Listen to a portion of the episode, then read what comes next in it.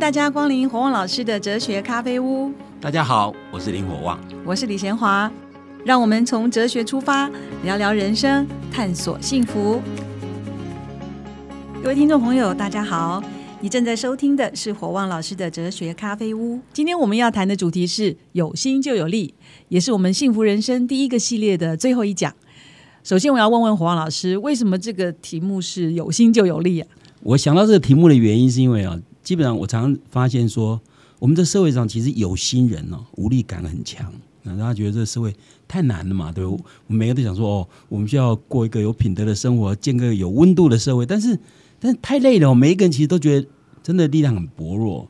那那些有力的人呢？比如说政治人物，他最有力啊，他无心，你知道吗？那我觉得如果这样，我们我们等待什么？所以我就想说。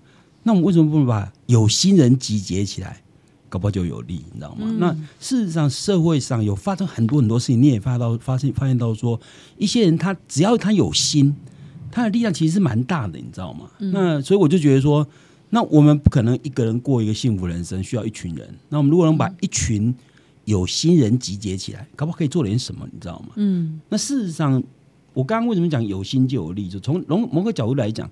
一个人的意志力，我如果越强，那面临灾难的打击的这种克服能力，或者能够支撑能力会越大。嗯，心里就有力量，就是这样嘛。那所以有些人呢，事实上不是被天灾人祸打败，是被自己打败。那有些人即使遭逢天灾人祸，他也还是打不倒啊，一样站得好。对啊，所以我们可以举几个生命斗士的故事啊，这市场在我们社会里随时都有。先说年轻一辈比较识知道的一个故事，就是。知名的女子演唱团体叫 S.H.E，其中一位成员叫 Selina，她在二零一零年十月哦，在上海拍摄湖南卫视的电视剧，就发生爆破意外意外事件，那造成 Selina 的严重灼伤。她除了吸入所谓吸入性的呛伤之外，她的背部跟四肢灼伤面积达到百分之五十四，所以她连穿丝袜的那个双腿都被烧破，所以他必须剃光那个头发。靠头皮皮肤来移植，你知道吗？嗯，那住院两个月以后，那沈丽娜面对苗体就表示，她很感谢大家对她的关心，也因为自己的身份特殊，所以能在第一时间就受到最佳的医疗照顾。嗯，那因为这一点，她感到是不幸中的大幸啊。她也在个人的网络空间里面提到这件事情。她说：“她说踏出医院门口的那一刻起，我就知道，为了我努力长新皮的这个双腿啊，那我必须走更多的路。”也许我走的步伐显得拙劣，也许我的面罩会令人惊讶，但是如果你看到面罩下我的双眼，那是炯炯有神，正昂首阔步准备迎接前面的双眼。你知道这是一个多么这这一个靠靠脸蛋吃饭的艺人。内心是很强壮的，对啊，他的面临这种脸部灼伤，你知道，通常心理学知道说，如果女孩子烧伤哦，脸部灼伤跟腿部灼伤，那差别很大，你知道吗？对，两是一件很严重的事情。那沈丽娜能够以这样的态度面对困境，其实令人赞佩哦。我觉得，我觉得虽然我不认识她，但我觉得她她明明碰到了，那碰到你就要面对哈，她能勇敢的面对，我觉得是一个，这是一个很很令人感佩的一个故事啊。另外一个生命斗士更是不可思议。这其实我也是后来才知道这样的故事，就是一九六六年出生在台湾云的一个叫肖建华，他从小在孤儿院长大，小学五年级的时候被人家领养，孤儿院然后被人家领养，嗯，那这时候他才知道自己世界上有人叫做爸爸妈妈，有个地方叫做家，已经很大了才被领养。对，但是很不幸的是，他的养父在他国中二年级的时候就病逝，养父死了以后，他被迫中断学业嘛，嗯，撑起家计。那二十八岁，他重返校园。二十八岁哦，在台南成功大学中文系夜间部毕业。但是祸不单行这四个字用在肖建华身上一点也不夸张。二十八岁才读书读大学，对不对？嗯。三十七岁，他发现他罹患类似渐冻人的所谓的慢性多发性脱髓鞘神经病变，这太难念了这个病名哦。嗯。肖建华说：“医生告诉我，这种病没药医，只剩三到五年的性命。”身体会慢慢萎缩，最后会呼吸衰竭而死亡。嗯，那随着身体一天一天不听使唤，家里又发生了大火，一夕之间，他毕生的努力付之一炬，照顾他的学妹也因为来不及逃生而葬身火场。嗯，看多惨啊！面对这么悲苦的经历，他选择分享跟鼓励。他巡回各地演讲，告诉大家，再苦都要笑给爱你的人看。老天爷给了我悲伤的旋律。我却为他谱上快乐的音符。哇，这是多么乐观的一个人，你知道吗？嗯，其胜过环境。对，其实他得知病情的时候，萧敬华的第一时间念头就打算烧烂自杀。但他从电视画面看到更多苦难新闻的时候，他决定用自己的经验鼓励别人。那他还说，其实受苦人其实不只有他，你知道吗？所以他演讲一百场，为自己交出一张满分成绩单。二零一六年，医生说他大概三五年就会死哈。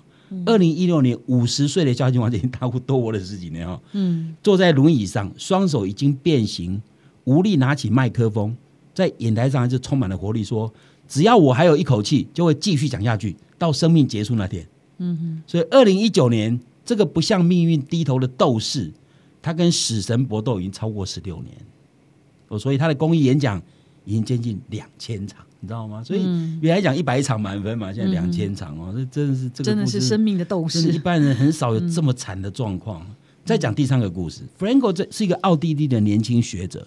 战争爆发的时候，由于他是犹太人，他非常担心纳粹占领奥地利，所以他申请美国护照，准备把太太带走。但是由于顾虑他的父母的安全，就迟疑太久，未能离开。最后在德军的控制奥地利的时候，全家被送到集中营。他跟父母以及妻子分开被监禁，后来知道他们全部遇害哈。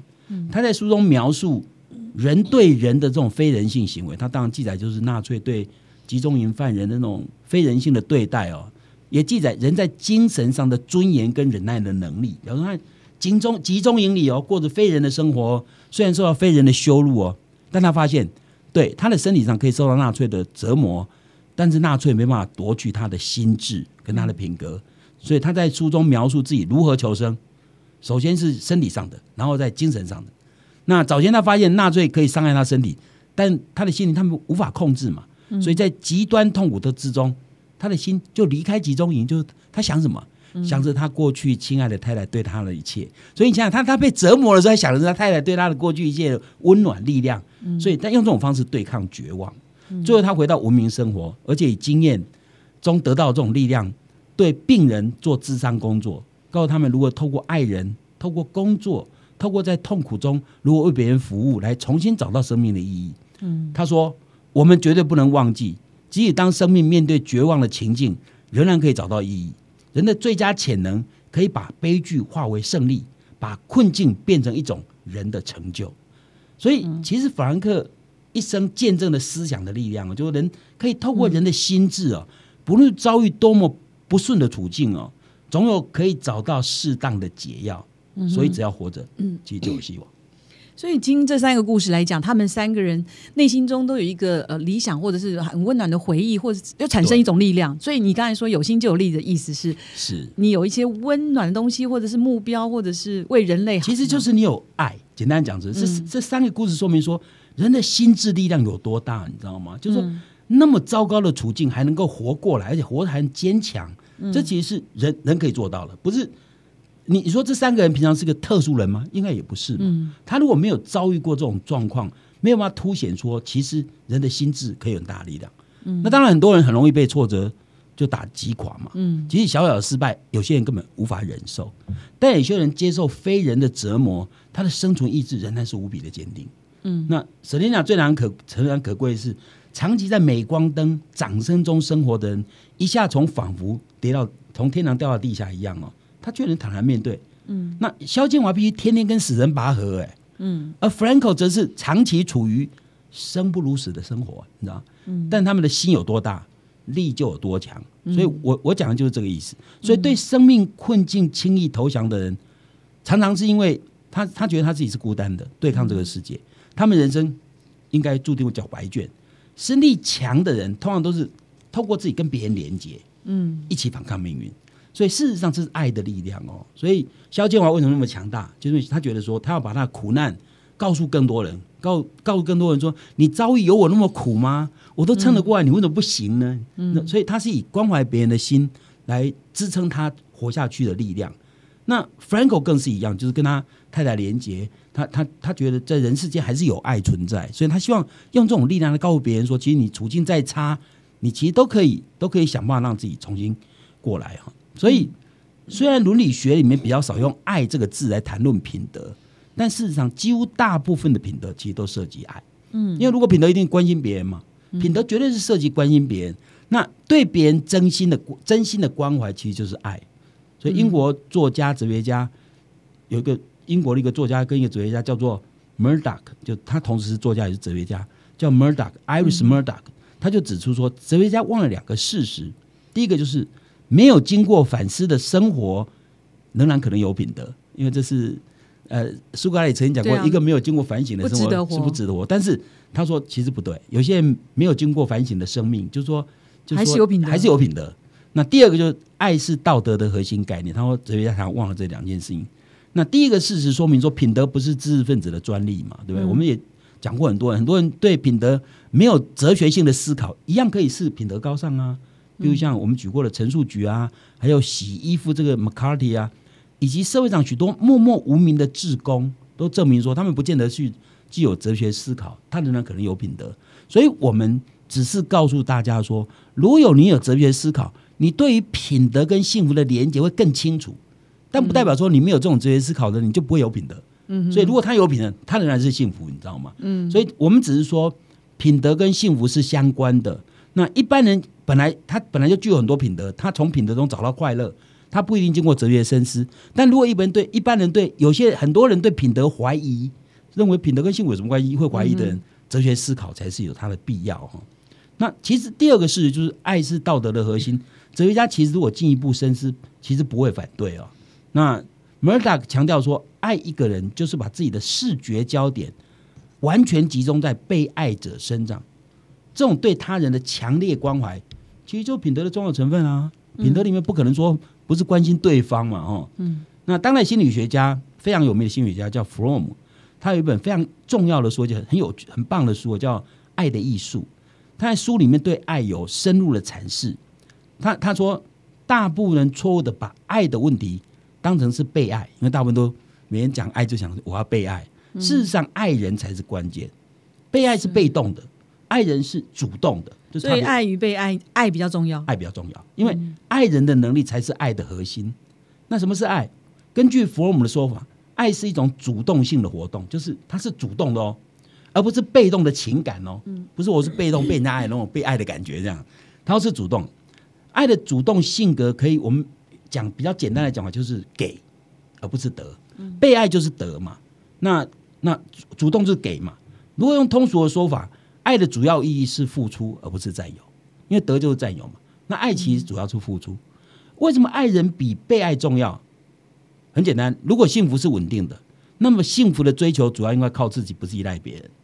那被爱是不是在等待别人爱你？嗯，那你绝对是消极的嘛，而且一定操之在人嘛。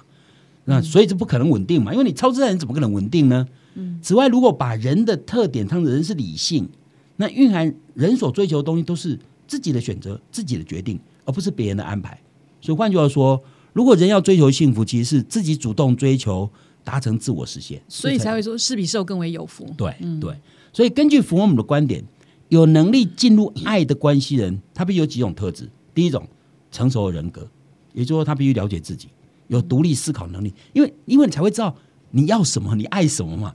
不然，只有情感性的爱，那其实就是呃浪漫性的爱，它是罗曼蒂克的爱，它不是对他对对弗洛姆而言，这不是真正的爱。真正爱不是只有浪漫的感觉而已，不是只有那个感觉，而是你的价值、你的、你的、你在乎的东西，你看到对方可能是具有这样的特点。所以他说，一定要了解自己，要独立思考，那具有自主性的独立课题。这样的人如果进入爱的亲密关系，仍然保有自己。所以弗洛姆强调说，成熟的爱是在保存自己的完整性、保存自己的个体性条件之下结合。那爱可以使他克服孤立感，因为另外一个跟你一起哈。那然而允许他还是自己，维持他的完整性。所以在爱之中，吊诡的事情发生了。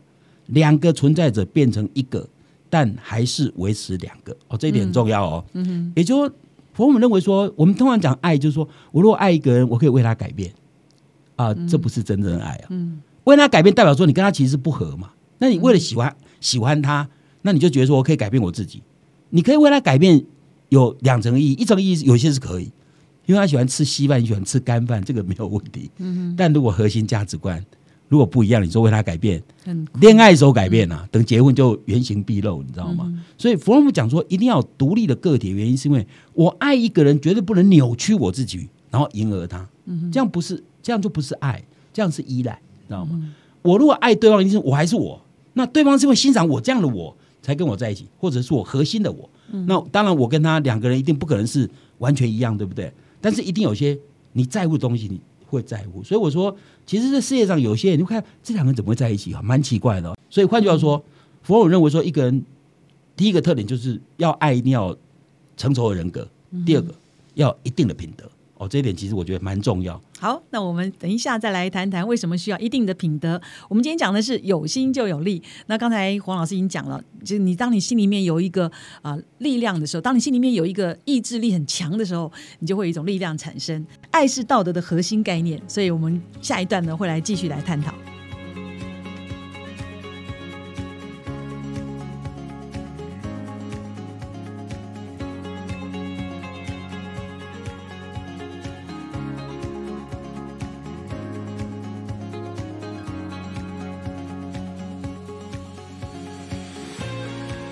欢迎大家再次回到火旺老师的哲学咖啡屋。我们今天谈的是有心就有力。刚才上一段我们讲到弗洛姆的观点，有能力进入爱的关系的人必须有几个特质：第一个是成熟的人格，第二个是必须要点品德。这是有什么意思呢？好，嗯，成我们讲前面讲成熟独立的人格，其实代表说跟人家产生爱的关系的人不需要扭曲自我，你知道吗？那第二点就是要有一定程度的品德。嗯，那弗洛姆指出说，爱一定包含关怀、责任跟尊重。那这些都是品德啊，对，具有这些品德的人，当然不只呈现在对所所爱的人身上。也就是说，如果你具有这种品德，人不一定只对自己所爱的人才会呈现出关怀尊重，但是你爱一个人，一定是抱有这些程度嘛。嗯，所以，所以他认为说，这些东西一定就是品德，不是只有我如果只爱我自己，我我如果只关怀，只只在乎我所爱的人，代表你不是真的具有关怀或者尊重这样的品德，你知道吗？因为你只你爱的你才关心，别人都不关心嘛。所以他认为说，真正的爱是具有爱的力量的人。嗯，爱有具有爱的力量的人，代表他具有这样的品德。对所有的人，对所有人其实都会关怀。如果他看到，如果所以他认为爱其实是一种态度，嗯，是一种品格的确定的方向。嗯所以是他决是决定一个人跟世界的整体的关联。所以如果一个人只爱另外一个人，却不对他的同胞漠不关心，那他认为这不是爱，而是一种共生的依恋。就我刚我他说共生有讲就是依赖嘛，对不对？如果今天我我只爱我另外一半，那其他我都不爱，代表你对他是依赖嘛？所以他认为说，一个真正具有爱的能力的人，其实是扩大自我。如果我真的爱一个人，我会爱所有人，我会爱世界，我会爱生命，你知道吗？所以他说，爱把自己跟别人进行紧密的结合。所以爱一个人哦，不止关怀对方，增加被爱者的力量。事实上，付出爱的人也因为这样的连接，让自己力量会壮大。所以你有说爱别人也会有力量壮大。因为你爱别人的时候，你跟别人产生连结嘛，所以你的力量是不是也做壮大？除非你爱别人，别人不爱你，对不对？那如果两个进入爱的关系的时候，一定是双方都互相在。哎，有人比喻说，我有一种东西是越给越多，就是爱。好像你有的人觉得会被掏空，有的觉得说你越爱就越有爱。对啊，是这个。意思。佛罗姆就是这样的意思啊。所以佛罗姆的意思说，心中有爱的，那心智力量会强化。嗯，一个有爱的，他其实是。一个有爱的，他其实充满了活力，你知道吗？所以黄老师你自己就很有爱，对不对？哎，我觉得 你充满了活力，还蛮讲蛮蛮像的。爱社会，爱这个，所以所以佛罗姆说，一个人所爱的对象越广，他的心力就越强。嗯，你知道吗？譬如说，当我在某一个领域里面如果失败，我知道我还有哪很多领域可以耕耘，因为很多领域的人可能都需要我给他们一点东西，你知道吗？所以我越给越多啊。嗯，所以所以处处在相同困境中的人，如果越有爱心。你知道吗？两个人一样在困境里面，越有爱心的人，他越挺得住，嗯，甚至可以熬熬到柳暗花明。所以，爱是所有品德的根基吗？还是动力？还是？所以我我我们应该这样讲：所有的品德背后的动力，其实都跟爱有关系。嗯，你知道吗？几乎所有品德，因为我们谈到品德，一定是你会在乎别人，不是只在乎自己而已。那这跟爱都有点关系。嗯嗯。所以从另外角度来看，有时候我们遭受挫折或苦难，某种程度来讲。如果你经过千辛万苦而克服困难，最后得到喜悦，反而更加甘美，对不对？所以我常常讲说，不经一番寒彻骨，则得梅花扑鼻香。其实就这个道理。所以事实上哦，一个人真的要得到快乐，常常是因为他经历过痛苦的生活。如果一个人从来没有经过痛苦的生活的快乐，大概不能不太有很棒的感觉。因为如果他长期处在这种快活中的人，对不对？他久而久之麻痹了，你知道？那你需要更强的刺激，才能让他产到产生到快感。反而在逆境中，在困苦中奋斗不懈的人，他能感到生命力那种坚韧跟可贵，而那种苦尽甘来的滋味哦，绝对比凭空得来的恩赐更令人感动。所以他讲这一点，佛我们讲这个概念，其实就是说，你等待别人爱，其实你是被动的，你知道吗？而且你那个喜悦感不会那么强。如果你是主动的给，那那个那个快乐感会更更多。不，你说有心就有力，那有爱就会有心，对不对？有爱的人就是有心，那自私的人就没有力量，会吗？所以，所以自私的人会被人讲，自私人爱的力量就削弱，知道吗？嗯，因为自私人他的力量会弱的原因在于说，因为一个自私人想的都是自己，他用全部的力量来帮助自己，不是？对，但是他只有，但他只有自己在对抗人世的悲惨世界。哎，人生的悲惨不不一定不会落到他身上啊。嗯，如果刚刚所说，人生因为遇到苦难嘛，哈，人一定到到不幸的天灾或人祸嘛。那如果他是一个自私的人，他大概是形单影只、势单力薄的对抗自己一个人，他面临的苦境。对，那一个力量会有多大呢？那有爱的人，他也是自己一个人面对。他虽然是自己，他心中有别人。哦，所以变成精神力量其实就在这里嘛，对不对？所以有爱的力量是有别人在你心中。嗯，那没有爱的力量，一起面对一样。自私的人就是只有自己嘛，你知道他他没有人跟他连接嘛。嗯，所以一个人如果只是自私，他孤独一生，他很难。很难独立应付这种人生的困局，所以这其实是个相当沉重的负担。所以事实上，一个人每一个人其实都具有爱的潜能，但是自私的人好像是吸了毒一样，你知道吗？理智丧失，爱的能力大大的消减。所以自私跟爱正好是两股背道而驰的动力啊！人越自私，爱的力量就越脆弱，因为他越不能把别人当成自己一样的关怀尊重嘛，你知道吗？所以相对的品格的核心其实就是关怀别人。而关怀也是爱的重要成分，所以为什么我们常讲说施比受有福？其实福尔摩只是说有能力爱的人给就是这种能能力的最高表表达嘛。所以一个人在付出的当中，他体验到自己有力量，自己富有有能量，你知道吗？在给才感觉哦，我很富有哎。嗯，那那这个这个力量会让人感觉喜悦，你知道吗？所以给比得更令人愉悦，因为给的人表达一种活力，你知道吗？那得的人就是。坐外面等别人给嘛，你知道吗？可是给人就是动动能，主动的，所以给意味着富有。那并不是说很有钱人就是富有，能给出来人才是富有。如果常常有钱人哦，给不出来，他给不出来 就是穷嘛，你知道吗？我们说穷的剩下钱，对啊。所以我 常常讲，有钱有有钱没钱不重要，重要是你会不会用钱。对，如果你你很有钱不会用钱，你等于没钱嘛。嗯，所以金钱多寡其实不重要，重要是你如何用钱。以适当的方法处置金钱，其实就是品德，比如慷慨、嗯、仁慈、感恩、正义这些品德，都涉及金钱的适当使用，你知道吗？所以我常常讲，钱要会用，嗯，钱不是有就是好的，你知道吗？嗯所以如果每一个人都有爱的潜能，如果爱跟品德可能可以产生正向的力量，这样其实可以创造一个有温度的社会可以使自己充满活力、热情洋溢的迈向幸福人生。那可是为什么还世界上还那么多人短视、尽力、执迷不悟呢？嗯，那很多人想不透，很多人就拼命冲的方向正好跟幸福人生道路相反。那这只能说人性喽，因为人类自古以来，大多数人使用到都是低阶的本性、动物性嘛。我前面讲过，人有动物性也有人性嘛。那他都用动物性，就是趋利避害这样的以利益主导来主宰他的生活，他的良心跟理性通常都被淹没的很深，所以他。对良心感受很少，所以所以如果他又没有能力深思，就变成利欲熏心，那给他任何智慧都进不去嘛，你知道吗？因为他就是心都满满的是遮盖了一切，你知道吗？那其实我是经由哲学的洗礼哦，我把我把哲学家的思想拿来做自己生活中作为印证，其实我真的获益良多哈。我希望哲学家的智慧能让更多人可以产生那种醍醐灌顶的效果嘛。嗯，那我我自己真的是用这种哲学的训练，从哲学家所得到的智慧，来来成为自己生活活着的方式。所以，我我不是来写作文的，我是拿来过活的，你知道所以哲学家告诉我的东西，我是真的拿来用生活用的。嗯，那自古以来其实有不少哲学家，把他思索生命的结果，他其实苦口婆心要劝告世人，但是因为人心在世俗中陷溺实在太深了，你知道吗？所以，所以是哲学家的知音太少。所以我做的也只是尽一己之力而已啦。那我保持一个原则，其实就像买彩券一样。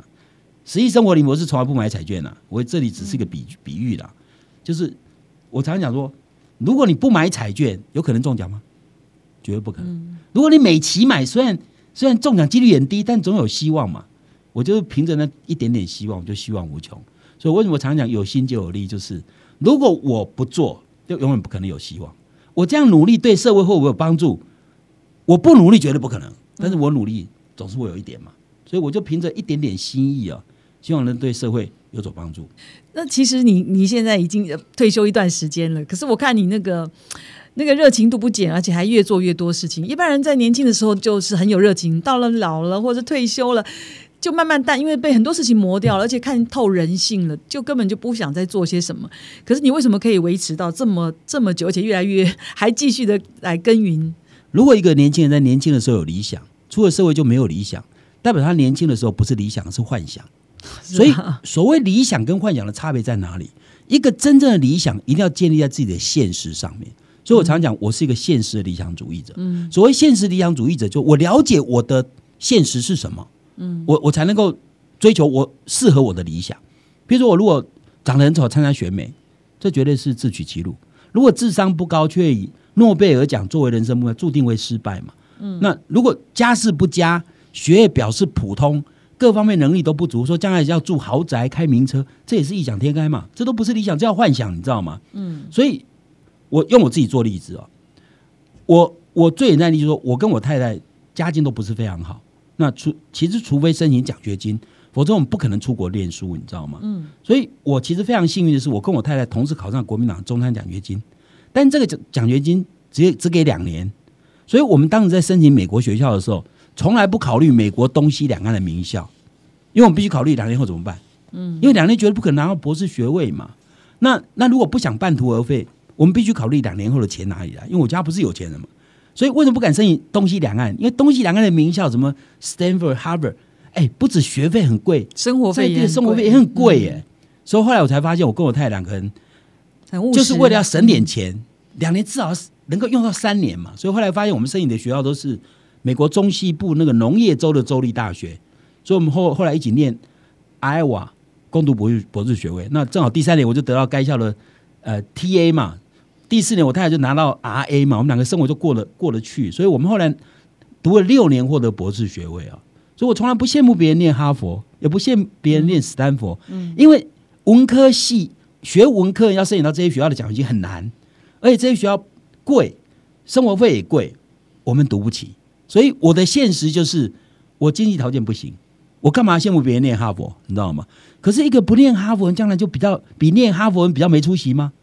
当然不会，所以所以事实上，台大毕业的不一定比文化大学对社会更有贡献，对不对？所以家境不不好，读不起贵族学校，这是我的现实。嗯，如果我不顾现实，最后结果一定是在美国只能待两年，最多拿个我本来就有的硕士学位，那我的人生发展跟现在完全不一样，你知道吗？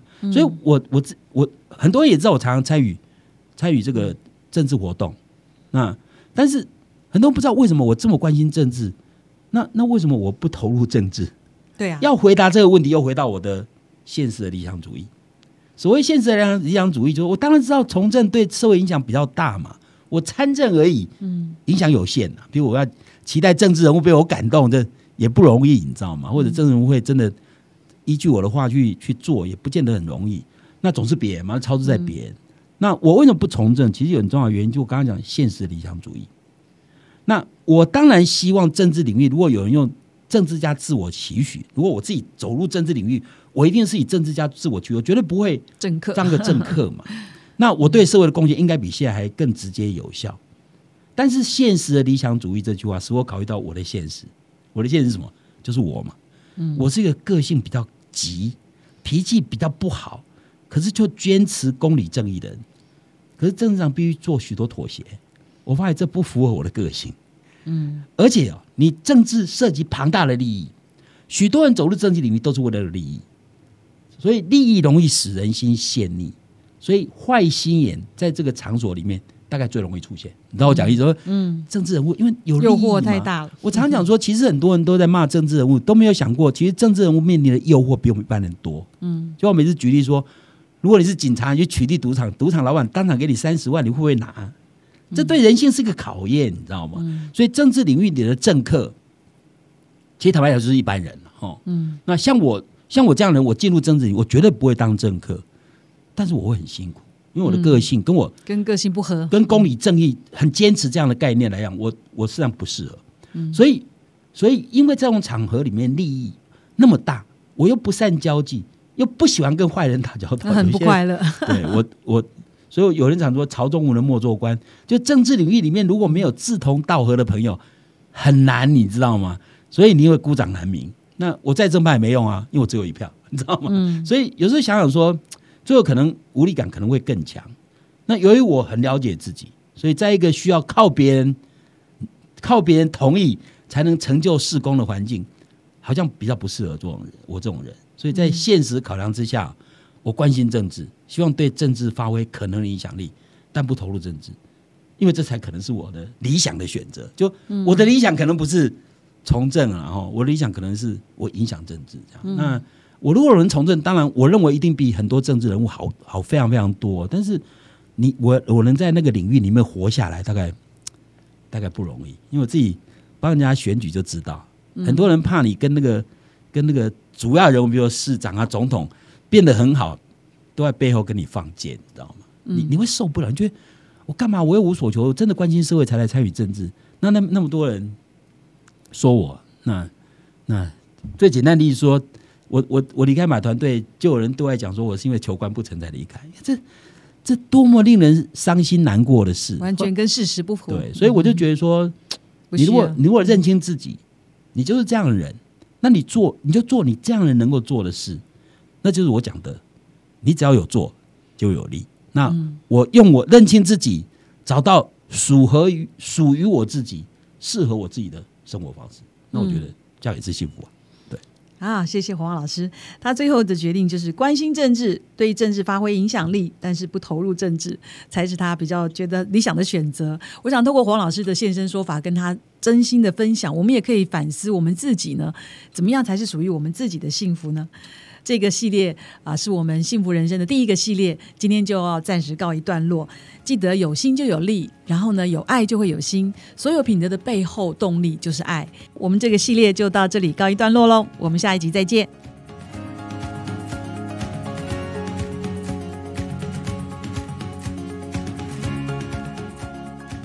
国旺老师哲学咖啡屋这个节目是由新生代基金会赞助，你可以到脸书留言提问。也可以到官网查询节目更多的内容。